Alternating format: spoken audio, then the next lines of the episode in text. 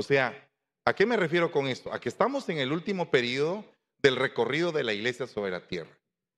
Si estamos hablando del último periodo, estamos hablando de que usted eh, tiene que estar constituido como parte de un cuerpo. O sea, por eso es que dice, el que es mano no piense que sea ojo, no piense que es ojo. El que es oído no quiera ser pie. Cada quien tiene una función dentro del cuerpo. De igual manera, dice, si un miembro del cuerpo se enferma o se duele, todo el cuerpo se enferma con él. Yo no sé si usted alguna vez le ha dado catarro, le ha dado gripe, pero le duele todo el cuerpo. Aunque tal vez el problema lo tiene en la nariz, pero le duele todo el cuerpo. O sea, todo el cuerpo se siente porque un órgano está vinculado a otro órgano. Están tan pegados. Entonces el problema que hay es que nosotros como estructura, como cuerpo de Cristo, tenemos que estar unidos en el último final de los tiempos. Lo podemos ver también en la profecía de los huesos secos, donde se empieza a profetizar sobre aquellos huesos secos. Esos huesos secos no permanecen hechos ceniza, sino que se constituyen, se pegan uno con otro, se establecen coyunturas, tendones, músculo, piel, y aparece un gran ejército de donde no había nada, de donde no había esperanza, aparecen las cosas. Entonces, hermano, ¿cuántas veces nosotros hemos perdido la esperanza? ¿Cuántas veces nos hemos sentido frustrados? No me va a decir usted que todos los días amanece en victoria y que todos los días usted dice, wow, eh, ya la hice. No, hay días en que son difíciles. Hay días en que uno amanece frustrado, hay otras veces en que uno amanece llorando, a veces eh, uno amanece pues como pensando qué esperanza le queda a uno con respecto a algún tipo de problema. Esta es la batalla del cristiano, es la batalla de la vida. No creo que su vida sea diferente a la mía o la mía diferente a la suya. Creo que todos tenemos ese tipo de pruebas. Pero en medio de la prueba, dice la Biblia, se perfecciona la paciencia. Y la paciencia, cuando da su buen resultado, produce esperanza. Y la esperanza no te avergüenza porque estás ilusionado, confiando en que las cosas van a cambiar. Cuando tú empiezas a operar en la esperanza, esa esperanza es la que atrae precisamente el sentido de bendición a tu vida, te cambia tu corazón, te cambia tu mente, te cambia tu manera de pensar cuando tú tienes esperanza. Tú dices, no para siempre se trilla el trigo, no para siempre va a pasar este problema. O como decía la abuelita, mijito, no hay enfermedad que dure 100 años, ni enfermo que la aguante. ¿Verdad? Entonces, llega un momento en el cual tu esperanza, la esperanza que Dios pone en ti, permite que salgas adelante. Pero, de igual manera, en el último tiempo la iglesia tiene que salir adelante. Y estamos en un tiempo de cosecha. ¿Cuántos dicen a eso? Amén. Si estás en un tiempo de cosecha, a la vez que aparece el trigo, que es la estructura de Dios, un trigo bien hermoso, bien cuidado, bien fructífero. A la par de ese trigo aparece la cizaña. Fíjese que las dos cosas brotan en el tiempo de la cosecha. Como brotó el trigo, también brotó la cizaña. Como brota lo bueno, también brota lo malo. Como hay una semilla buena, también hay una semilla maligna. Porque la cizaña tiene una semilla también. Y el problema que nosotros tenemos es que en algún momento nosotros teníamos esa semilla mala metida en nosotros. Pero viene el Señor y dice, este cuerpo que está muerto en sus delitos y pecados, le vamos a meter una semilla buena, una genética buena. Esto tiene que ver mucho precisamente con el conocimiento de lo que se hace en un trasplante. Se pone parte buena y esa parte buena de un órgano bueno regenera toda la parte que está mala. Fíjese qué tremendo. Entonces imagínense usted que nosotros nos metieron parte del cuerpo de Cristo. Cada vez que tomamos Santa Cena, el cuerpo de Cristo entra en nosotros, entra en nosotros y está estableciendo una nueva genética. Y entonces el hombre viejo empieza a morir, empieza a fenecer, empieza a ya no tener fuerzas. Y el hombre nuevo se va renovando va agarrando fuerzas, va agarrando espíritu, va agarrando esa, ese hombre nuevo, va agarrando la forma. Y entonces usted ya no se parece a aquel hombre o aquella mujer de hace 20 años, sino que ahora usted es un hombre nuevo, una mujer nueva y sigue renovándose. Pero en medio de toda esta renovación a veces le faltan fuerzas. Y viene el Señor y te inyecta fuerzas, y te inyecta fuerzas, y te inyecta fuerzas. Hoy recibe tu porción de fuerzas. Y dile, Señor, yo recibo fuerzas para seguir adelante. Pero en medio de todo eso, aparece una estructura, que es la estructura de la impiedad. De donde viene la palabra impío. Una persona impía es una persona que no quiere saber de Dios. Una persona impía es una persona que rechaza lo santo, que no le gusta lo santo. Una persona impía es una persona que es cruel, que es avara, que es necia, que es soberbia, que es rebelde, que es mentirosa. Esa es una persona impía. Y entonces cuando dice la Biblia que por cuanto todos pecaron y están excluidos de la gloria de Dios, y también dice la Biblia que el que dice que no peca hace a Dios mentiroso, resulta que usted y yo somos pecadores. Y por lo tanto, si nosotros, tanto tú como yo, hemos pecado o, o en algún momento hemos caído en un pecado, entonces eso nos permite que haya en nosotros todavía una estructura de impiedad. Que si nosotros la alimentamos, eso se va a volver un gran edificio. Y si nosotros lo destruimos por el poder del Espíritu, nosotros vamos a ser edificados como hombres y mujeres nuevos. Entonces, de parte de usted y de parte mía hay una lucha continua contra esa estructura de impiedad que se quiere levantar dentro y que en algún momento se manifiesta en nuestra forma de hablar. Porque la Biblia, si usted ve los dos mensajes de hoy en la mañana, nos indica una cosa, que el impío es el murmurador. Que el impío, una de las razones que tiene es que su palabra lleva gangrena. Y cuando una persona padece de gangrena, lo primero que pierde es la sensibilidad. Una persona que padece de gangrena pierde la sensibilidad. Entonces, cuando tú estás perdiendo la sensibilidad a lo santo, ten cuidado. Puede ser una gangrena espiritual. De igual manera, dice que la gangrena mutila el cuerpo, o sea, se puede caer el pedazo de cuerpo si en caso la gangrena va a avanzar, te corta un pedazo de cuerpo. Entonces, por eso es que Imineo y Fileto, que eran hombres impíos, dice, su palabra se extendía como gangrena, mutilando el cuerpo de Cristo. Entonces nosotros tenemos que ser cuidadosos de cuál es el trato que Dios está haciendo con el hermano, con la hermana que está alrededor de nosotros, porque puede hacer que el hermano o la hermana tenga todavía en su corazón impiedad y al tener impiedad no la quiera transmitir a nosotros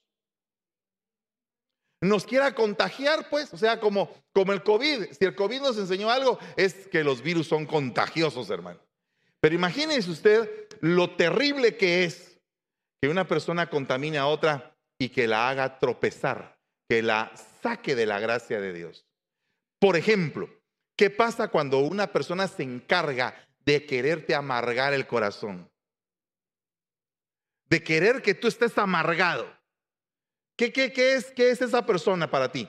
Es precisamente el mensajero de Satanás que Satanás está usando para hacerte caer de la gracia.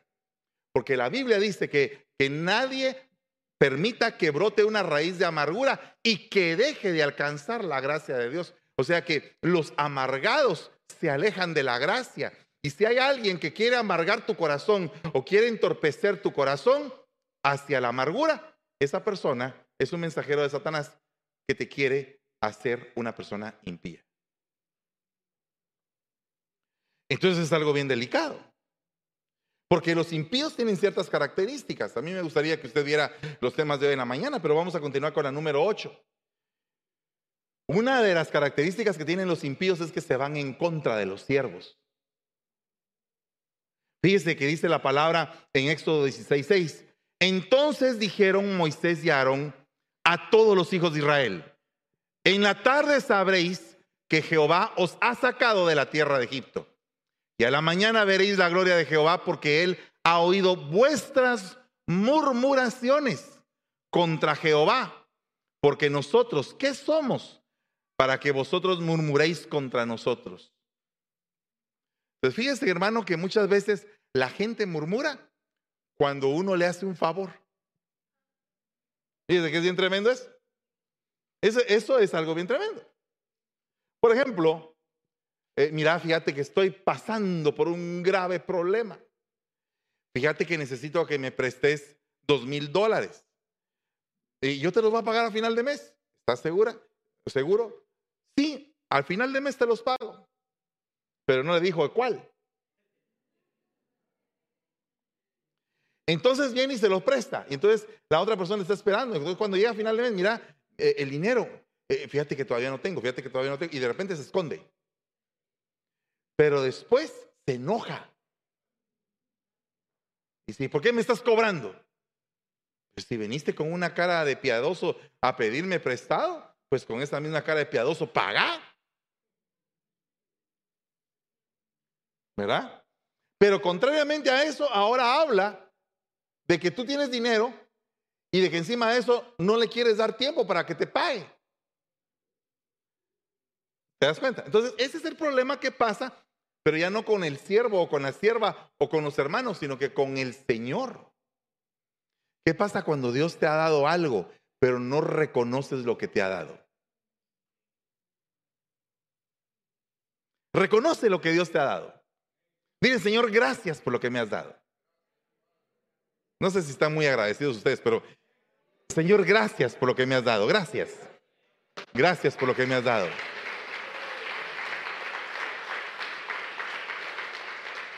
Sabe que cuando hay acción de gracias, cuando usted tiene eh, un corazón agradecido, no fácilmente usted murmura, fíjese.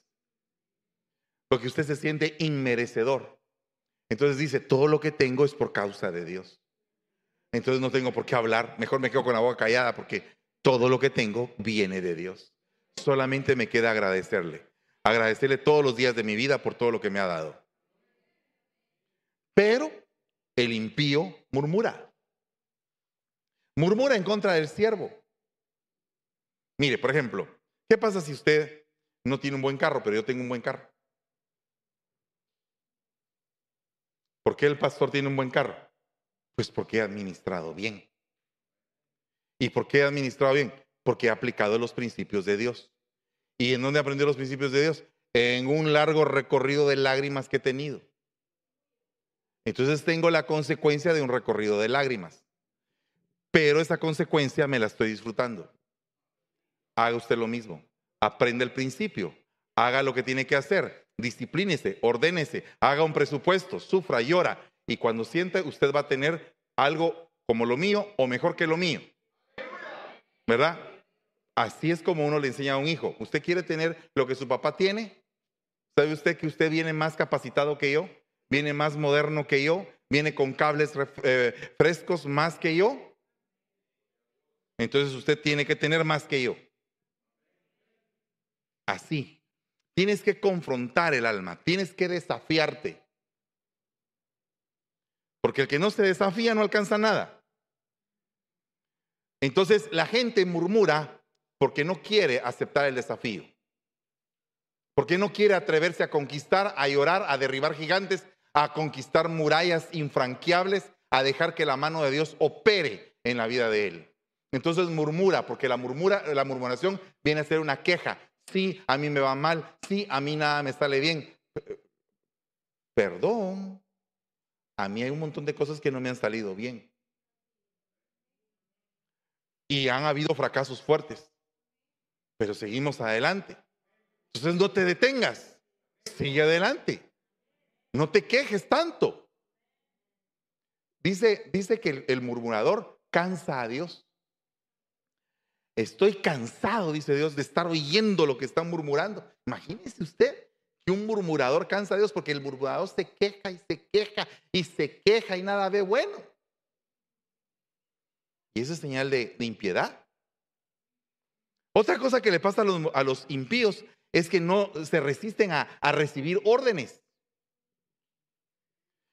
Dice la palabra en números 16, 11. Por tanto, tú y todo tu séquito sois los que os juntáis contra Jehová, pues a Aarón, ¿qué es? Para que contra él murmuréis.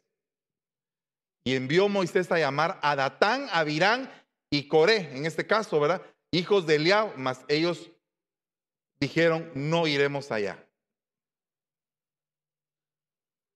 Mire, hermano, yo he visto mucha gente que se va de la iglesia. Y algunos dicen, me voy por el pastor. Ay, Dios. Me voy por el hermano, por la hermana me voy. Oh. Yo no voy a dejar a Dios, pero yo me voy por el pastor. sí estás dejando la congregación. Estás dejando la parte de la, a la que tú perteneces como un miembro útil. Todos ustedes son útiles. ¿O no les hemos ministrado aquí utilidad? Todos ustedes, sin excepción, son útiles. Aquí no hay ningún inútil. Y si alguien se cree inútil, rápido lo llevamos al cuartito y lo cambiamos. Nada de estar pensando que eres inútil. Eres útil. Por favor, di conmigo, soy útil. Soy instrumento de bendición. Va, gloria a Dios. Mire, entonces, si usted es instrumento de bendición y usted es útil, deje de quejarse. No se queje. No se esté quejando de lo que no debe de quejarse. Mire, cuando hay una razón bien, bien sustentada, quéjese todo lo que quiera. Pero cuando es sin razón, hermano, cuando realmente usted viene y analiza y dice, y, el pastor, ¿por qué, quiere, ¿por qué quiere que yo me siente aquí? Porque yo quiero que usted se siente ahí, hermano, porque le estoy enseñando a obedecer. ¿Y qué va a pasar cuando usted obedece? Usted va a tener una línea directa con el que, con el que da las órdenes. Entonces va a llegar un momento en que el pastor no va a estar enfrente de ti, sino que el pastor se va a quitar y el que va a dar las órdenes va a ser el Señor directamente. Y si tú estás en un plan de obediencia y tu receptor es la obediencia, Dios mío, las bendiciones no te van a dejar de seguir. Las bendiciones lo siguen a uno, ¿o no? El bien y la misericordia del Señor me seguirán. ¿Qué entiende usted? ¿Qué entiende usted en el Salmo 23 cuando dice eso? El bien y la misericordia del Señor me seguirán todos los días de mi vida. Yo, yo no sé si usted puede afirmar eso, pero mire, afirmarlo contundentemente, afirmarlo con su espíritu, con el poder de todo lo que Dios le ha entregado, decir, las bendiciones del Señor me van a acompañar todos los días de mi vida, me van a perseguir. No, eh, mire hermano, una persona que le persiguen las bendiciones, uno va a, tocar una puerta y rápido se le abre. Eh, otra puerta, rápido se le abre. Y dice, pero, pero tan fácil que es la vida. Tan fácil que es la vida. Y el que tiene cielo de bronce, hermano, ni porque toca 50 veces se le abre. ¿Qué tenemos que hacer para poder recibir esas bendiciones? Obedecer obedecer. Entonces, ¿qué pasa cuando un siervo te da una orden? Lo que te está enseñando es a obedecer.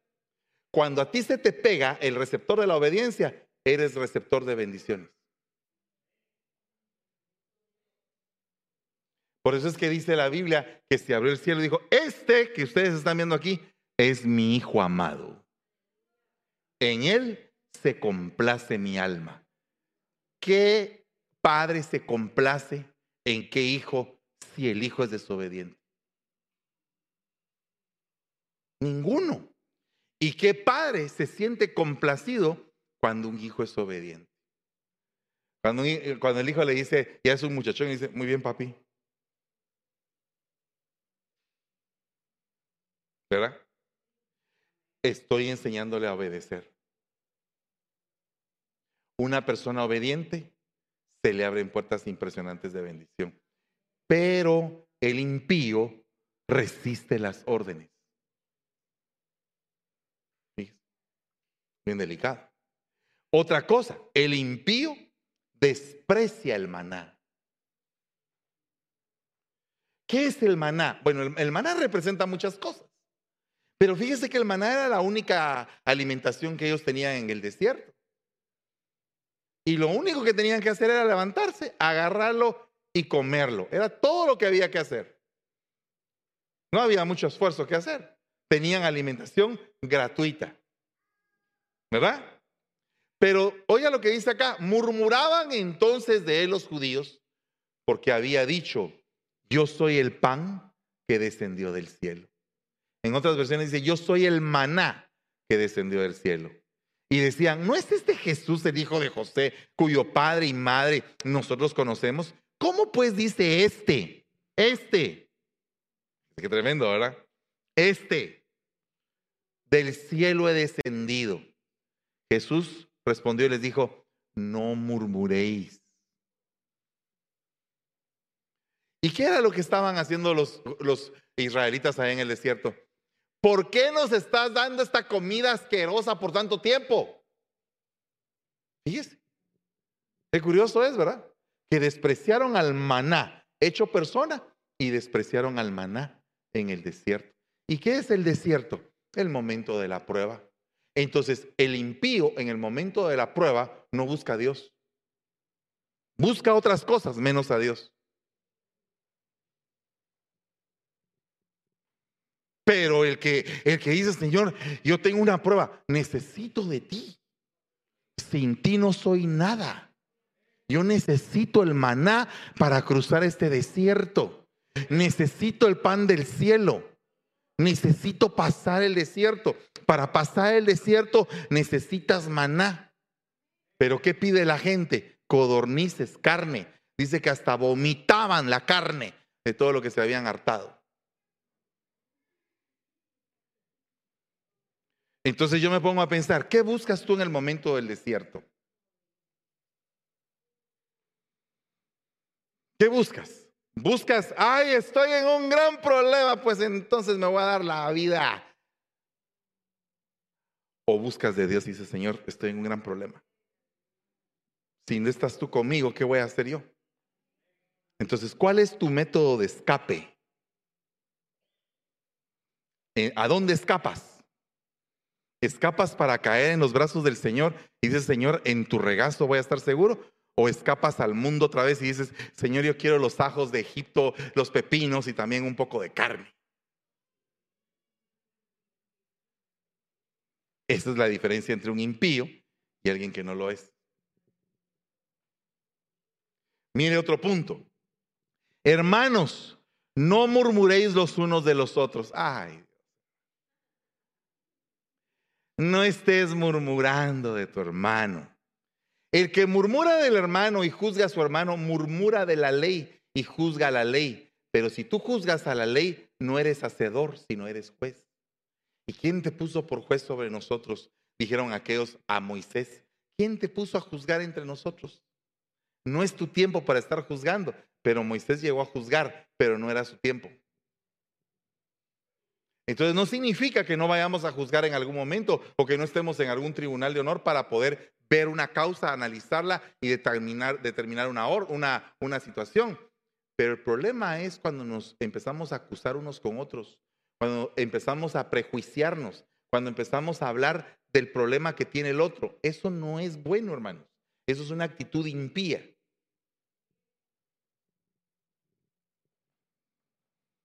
Y nosotros tenemos que ser liberados de toda impiedad. El impío dice, no hay Dios. ¿No cree usted que es algo terrible? Mire lo que dice acá, ¿qué hace el impío? Murmura en contra de su patrón. ¡Qué tremendo, ¿verdad? Tal vez hay algún hermano aquí que tiene alguna empresa y contrata a otro hermano. Dice, ya con el pastor, hermano Fernando, fíjese que yo necesito unos trabajadores y quisiera ver si el hermano, si los hermanos tales y tales tales me pueden ayudar.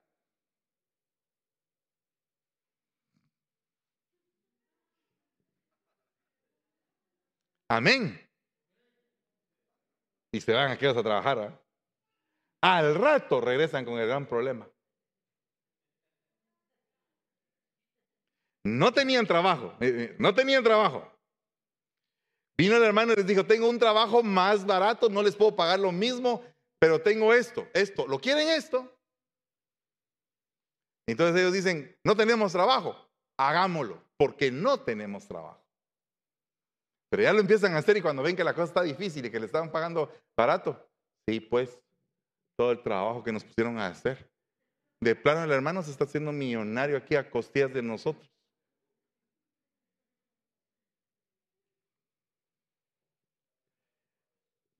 Y al recibirlo murmuraban contra el hacendado, diciendo, estos últimos han trabajado solo una hora, pero los has hecho iguales a nosotros, que hemos soportado el peso y el calor abrasador del día. Sí, pero a todos les ofrecí un denario. ¿Cuál es el problema? Amaneciste temprano, no tenías trabajo, te dije, te pago un denario. Al otro lo encontré ya en la última hora y le dije, te pago un denario. Y no puedo hacer yo con mi dinero lo que yo quiero. Pero el impío murmura en contra de su patrón.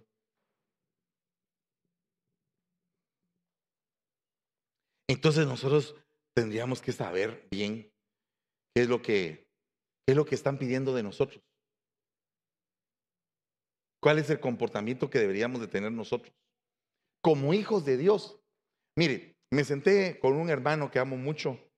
Eh, es un hombre muy de Dios, muy, muy centrado en su carácter. Cada vez que uno habla con él, uno sale motivado, sale, dice uno, wow, qué tremendo es este hermano. Y no es pastor, no, no, no tiene ningún cargo así, eh, digamos, de un ministerio primario, no. Es un hermano. Tiene una su célula y dice, mira, fíjate que mi anhelo es predicar la palabra y estoy predicándolo en una pequeña reunión de casa que tengo y, y vieras cómo se pone de bonito. Y e, en medio de la sencillez, el hombre es preparado, tiene en primer lugar una licenciatura en la universidad, bueno, tiene dos licenciaturas en la universidad, tiene una maestría y un doctorado.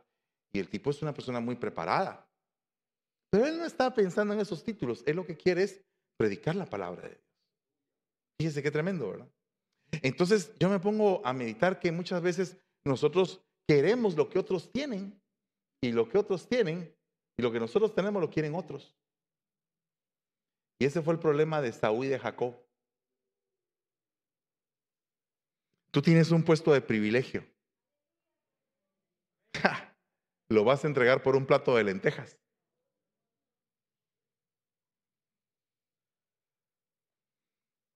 Ese es un problema. ¿Sabe una cosa que pasa? Ah, una de las cosas que me gusta de mi casa allá en la zona 5 es que, mire, ya a las 5 de la tarde, cuando ya viene el culto, ya tienen apartados un montón de sillas.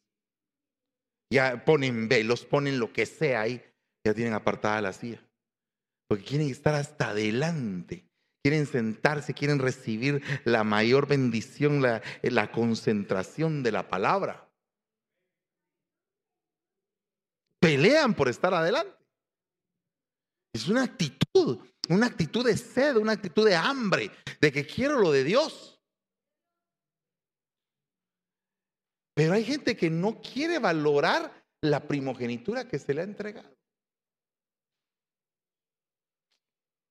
Está fuerte este mensaje. Vaya que nadie dijo amén. El problema del impío es que se le asigna un destructor. Ese es el gran problema. Y entonces la persona que cae en impiedad, la empiezan a perseguir un destructor.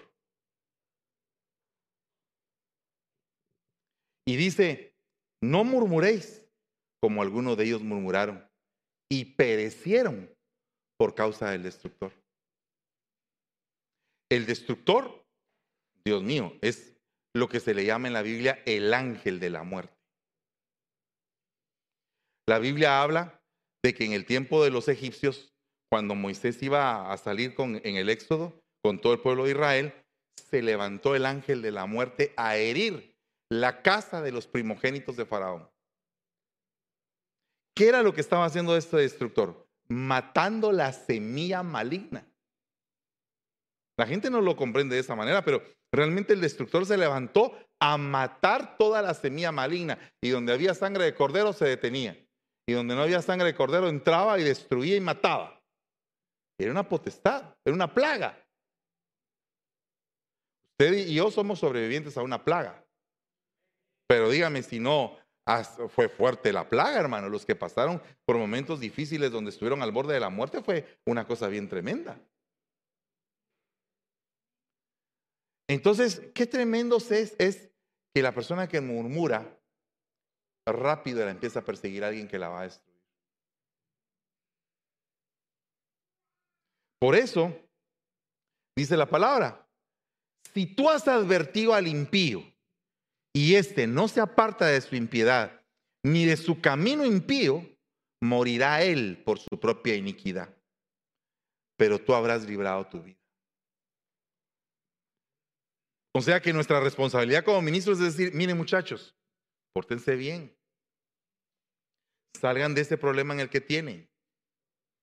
Estaba predicando en un lugar y les dije, ¿saben qué? ¿Cuántos aquí en la iglesia todavía, todavía se echan sus tragos? Buenos tragos. Bueno, buenos en el sentido de que se toman bastantes, ¿verdad?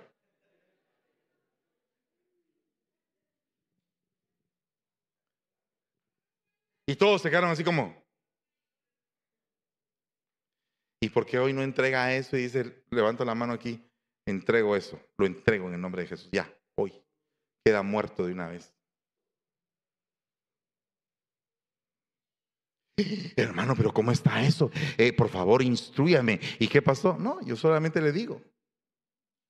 Usted sabe qué es lo que está haciendo. ¿Cuántos todavía toman marihuana para tranquilizarse?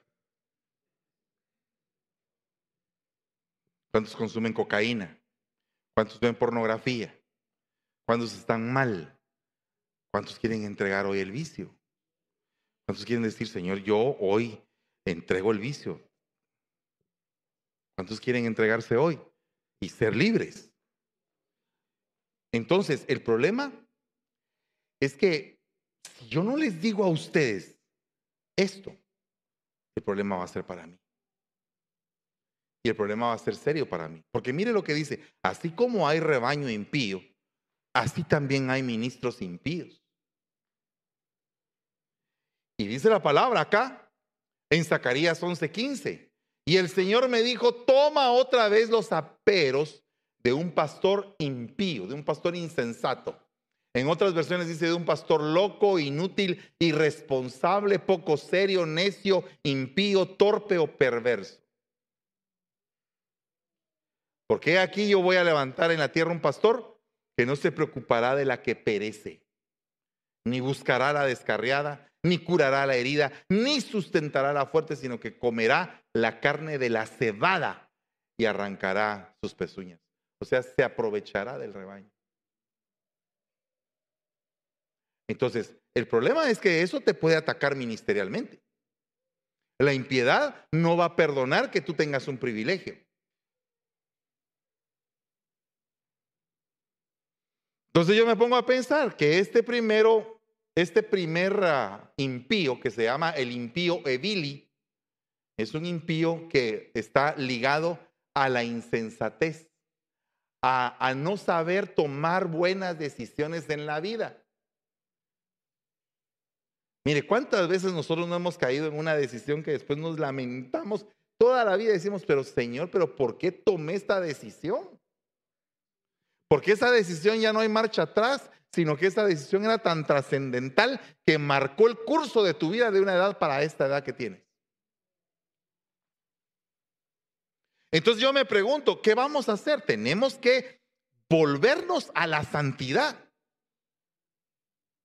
y quitar toda obra de impiedad de la iglesia.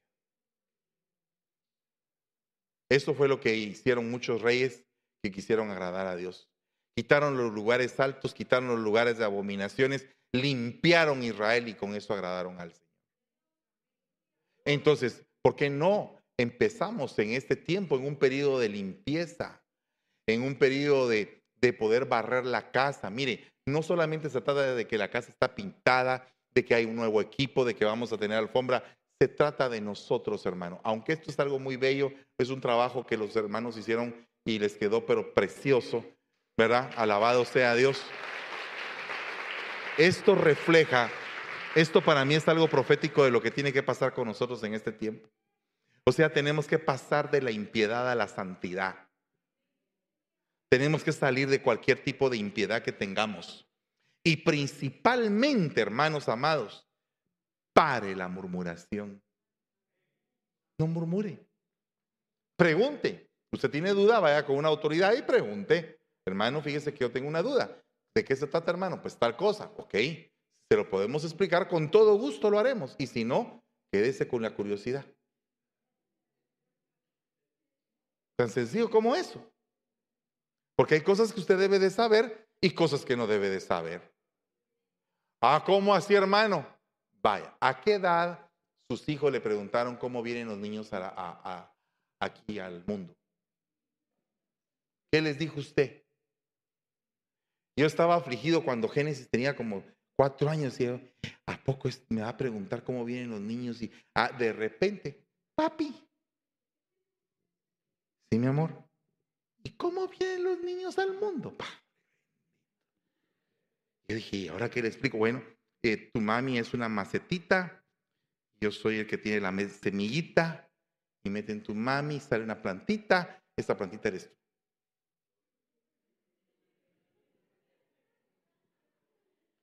Está mejor que la cigüeña, ¿verdad?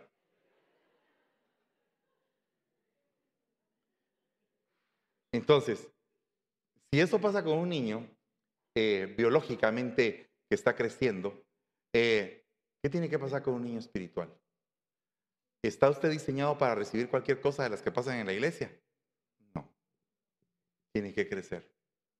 Entonces va a haber cosas que yo le voy a poder explicar y cosas que simplemente las vamos a tener en secreto por un tiempo para usted. Tal vez para otras personas no, pero para usted sí. ¿Pero por qué? Porque no las puede sobrellevar. El mismo Señor les dijo a sus discípulos, yo tengo muchas cosas que contarles, les dijo, pero hay muchas que no pueden ustedes sobrellevar. ¿Qué significa eso? Que no todo lo vamos a decir, ni todo lo vamos a saber, ni todo lo tenemos que indagar, porque el que indaga y persigue y todo se vuelve detective dentro de la iglesia y no oveja.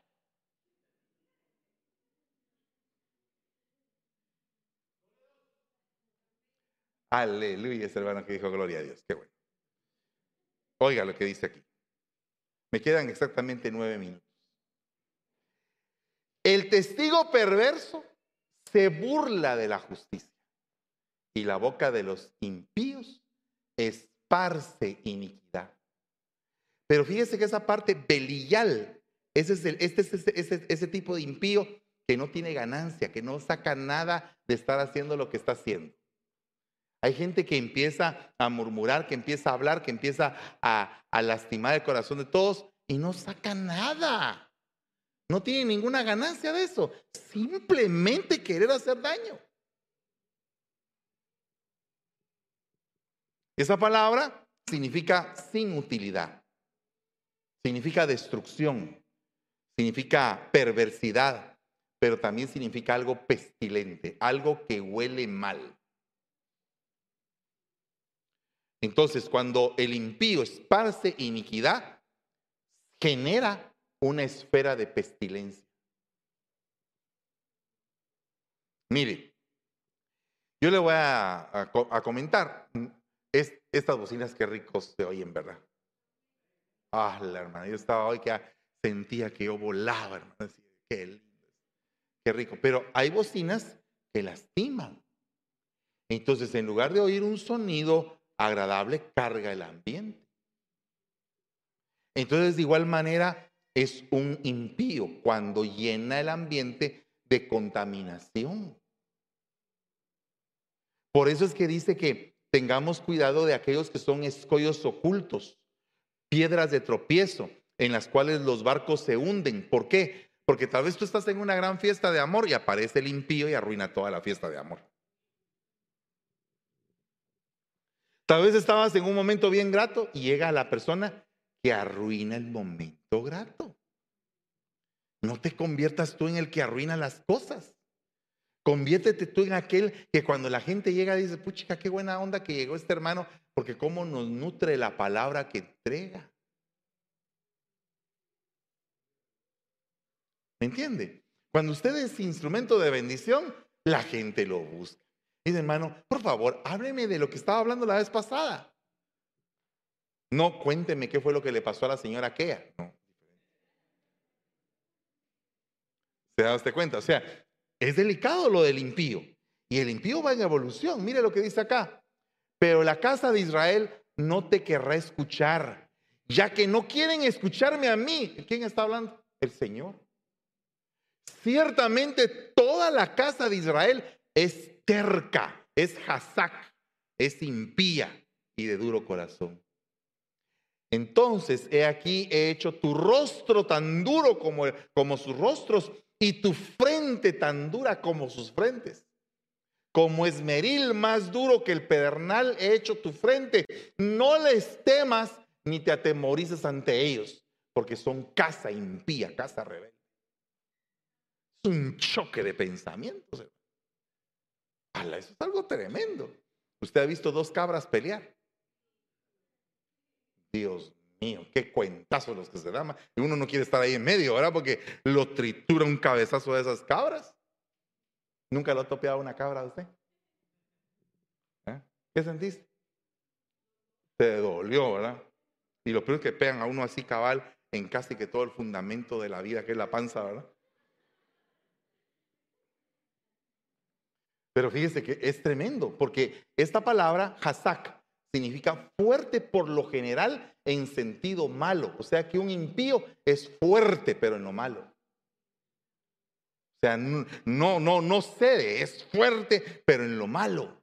Es, es duro, es audaz, es violento, es empedernido. Fíjese, encarnizado, firme. Fíjese que a veces los impíos son más firmes que los santos. Tremendo, ¿verdad? Que a veces el que se porta mal es más fuerte en lo que se porta mal que el que se quiere portar bien. Entonces, ¿qué viene con eso? Entonces dice el Señor, voy a enviar ministros con mente dura, sí, pero que no ceden. ¿Se da cuenta usted que hay algunos ministros que tienen una, una consistencia así que parecen martillos? Yo tuve unos cuantos de esos. Sí, para quebrar esta cabezota tenía que tener un martillo así. O sea, hermanos que son martillo. Cuando me refiero a ministros no significa que sea mi pastor, sino que ministro es aquel que ministra, aquel que sirve. Entonces, dentro de los que me prestaron un servicio en mi vida, para que usted me vea así como estoy ahorita, que todavía falta un montón todavía para terminar la obra, pero tuve necesidad de alguien que tuviera la cabeza más dura que yo. Alguien que no me dejara. Algo tremendo. O sea que imagínense usted, si yo ya tengo la cabeza dura, ¿cómo serían los que me trabajaron? Y si yo tengo la cabeza dura, ¿cómo la tendrá usted? Sea, todos estamos en una situación bien compleja, ¿no cree? Yo cada vez que me pongo digo, eh, cuando alguien me dice, es que de veras tenés una cabeza dura, digo, Señor, y entonces ¿cómo tendrían la cabeza dura los ministros que enviaste para formarme a mí? Y ahora, ¿cómo tiene la cabeza el pueblo a quien yo me estoy dirigiendo?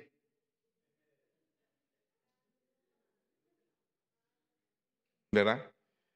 ¿Se da usted cuenta que hay gente que no es muy dócil en la iglesia? Hay gente que le dicen, sí, papá, sí, papá, y no hacen nada. Porque se están haciendo así, que no, que sí, que no, pero de todos modos no lo hacen. Hay otros que son más evidentes, dicen, yo estoy aquí parado, pero en mi mente estoy sentado. Ese es, esterco mental. Y hay otros que están parados y están parados y no se sientan. Pues te sentas, pues no quiero. No quiero. Es que te voy a poner en disciplina. No me importa. Alá. Terrible, ¿verdad? Entonces, en esta tarde, como ya se nos fue súper el tiempo. Bueno, no, me faltan dos minutos. Necesito administrar su cabecita dura. Amén. Para eso usted tiene que reconocer que la tiene.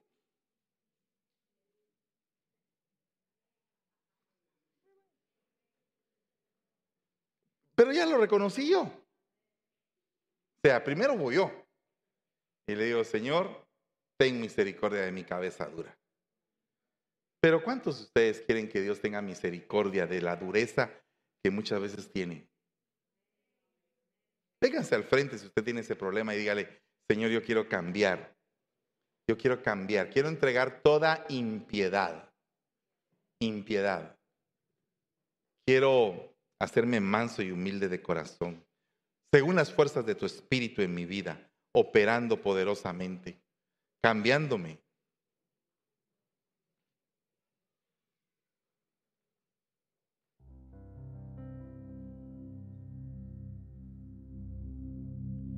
El Señor es bueno. ¿Cuántos dicen a eso? Amén.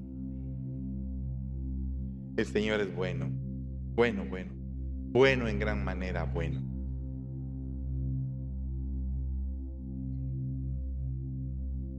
Aleluya.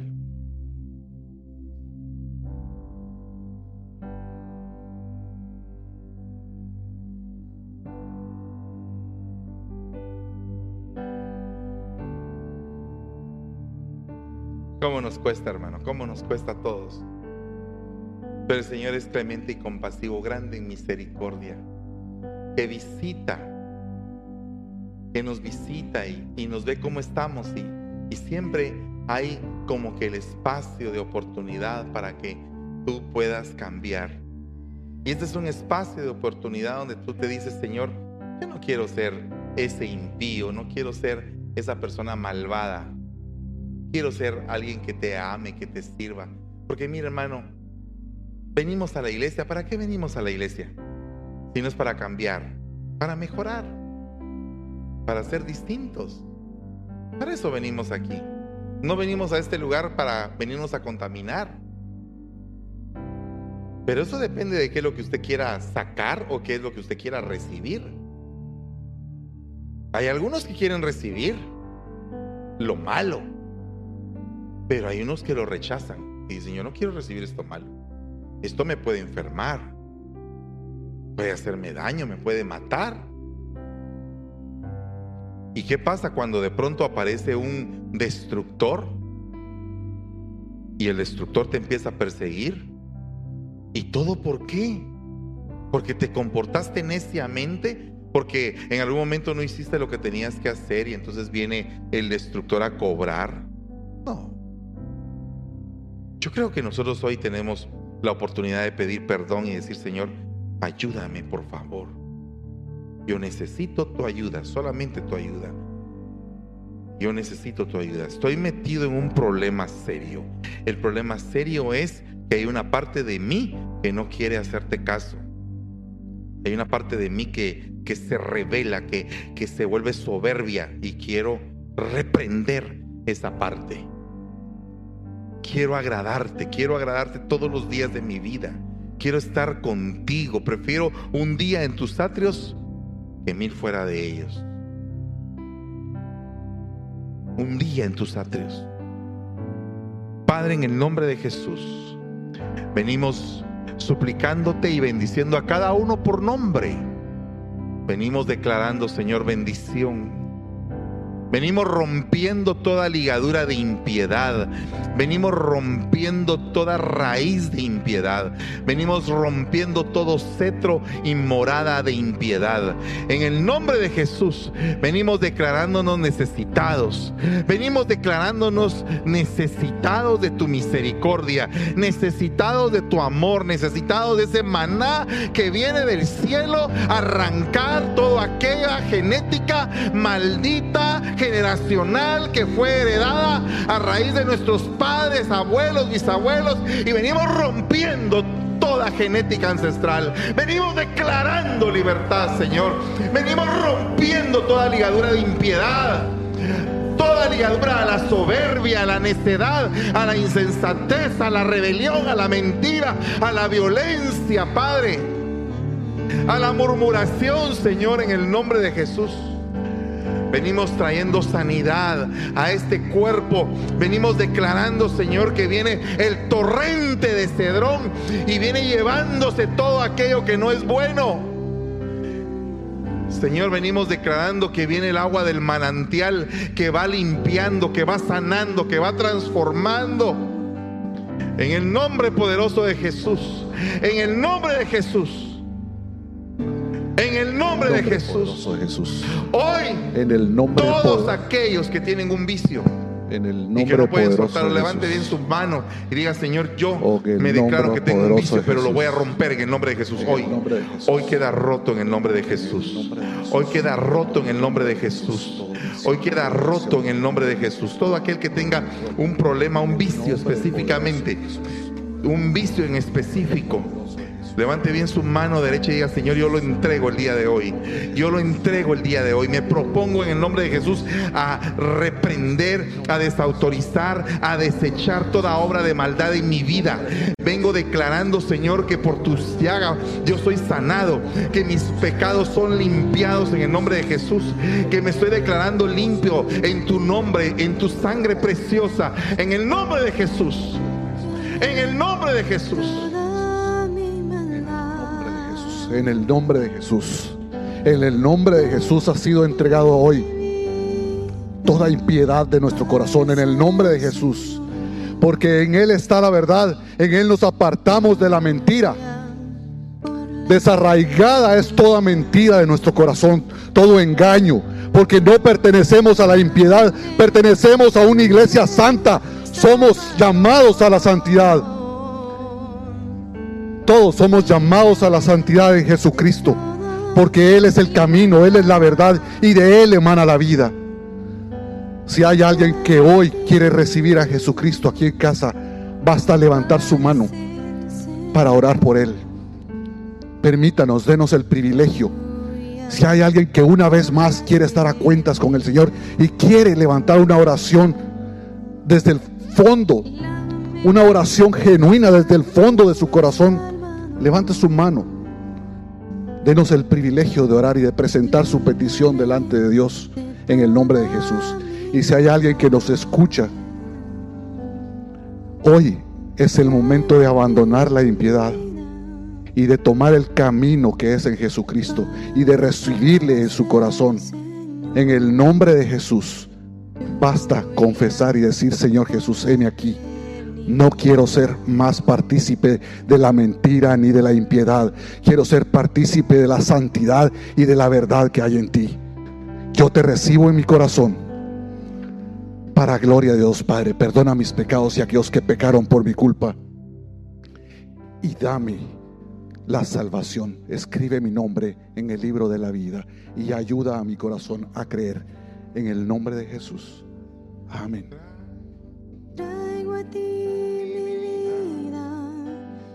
Para ser Señor. Tuya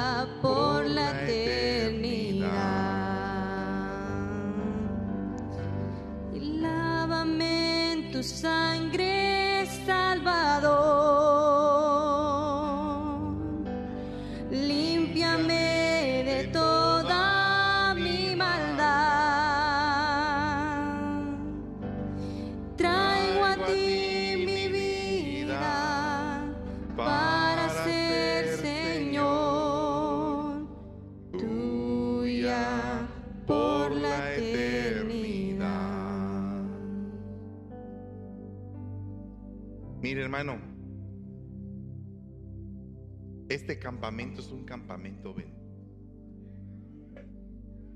Por años he visto yo la mano poderosa de Dios aquí. Esta iglesia hemos lanzado una cantidad de flechas y hoy otra vez vuelve a estar llena. Y vienen más, y vienen más, y vienen más. Y veo, y veo partir a mis hijos y, y me duele cuando se van y digo yo, pero a la vez me siento gozoso de que se van. Y, y vienen más. Yo me pongo a pensar cuántos de ustedes, de los que están aquí, van a ser enviados. ¿Cuántos van a ser los obreros del último tiempo, las obreras del último tiempo? ¿Cuántos de ustedes se van a apuntar para hacer mella en el reino de las tinieblas? Hoy está sucediendo una limpieza. ¿Por qué era necesaria la limpieza? Porque viene un tiempo de cultivo, de cuidado. Oiga bien lo que le estoy diciendo. Este es un tiempo que viene de cuidado. No de que sea de cuidado el tiempo, aunque el tiempo es peligroso. Me refiero a que este es el tiempo en el cual Dios va a cuidar de usted como una planta preciosa. Usted se va, usted se va a dar cuenta que van a suceder cosas bien, bien raras en su vida en estos días. Y después me va a contar cosas donde usted va a ver el cuidado de Dios, de lo que Dios ha hecho con usted. Porque Dios no lo quiere a usted murmurando. Dios lo quiere a usted agradeciendo. Y mire, Dios mío, Señor Jesucristo, ten misericordia de mí. Espérate, mi amor. Espérate, sí. Mire, pues, qué belleza. El Señor es bueno. Eh, los ancianos me pueden ayudar a presentar a estas dos princesas en nombre de Jesús. Vamos a orar aquí. Mire cómo se está multiplicando esta familia. Estos dos, Dios mío, van a tener un montón de hijos, Dios mío. No sé, no sé cómo va a pasar esto. Vamos por el equipo de fútbol. Gloria a Dios. Bueno, vamos a orar. Sí. Padre que estás en el cielo, te damos gracias, Señor, por estas princesas que tú las traes a tu altar. Hoy vengo rogando en el nombre de Jesús que las llenes de tu gracia y de tu misericordia. En el nombre de Jesús. Señor, bendícelas, Padre. Permite, Padre bendito, que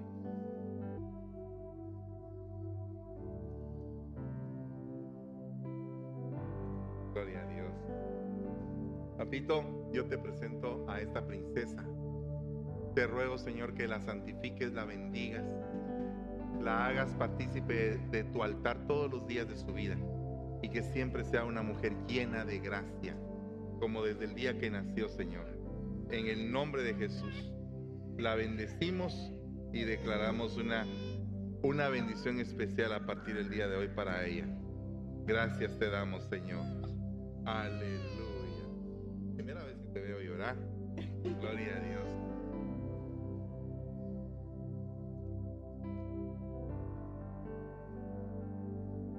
Señor, bendecimos a esta princesa, Señor.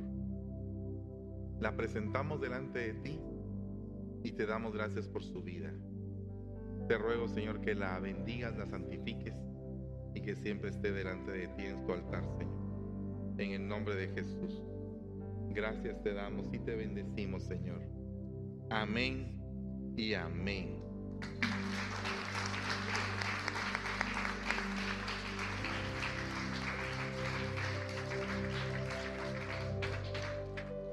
Aleluya. Dios te bendiga, Joseph. ¿Cómo estás? Bien. Gloria a Dios. En lo que el nene está cambiando los dientes, ya vienen las demás, ¿verdad? Aleluya. Gloria a Dios. Bueno, hermanos amados, qué alegre volverles a ver. Sigan viniendo, busquen de Dios y primeramente nos vemos en el segundo culto, culto nos vemos el otro domingo. Amén. Que Dios les bendiga. ¿Qué tal? Gracias por estar nuevamente conectados el día de hoy.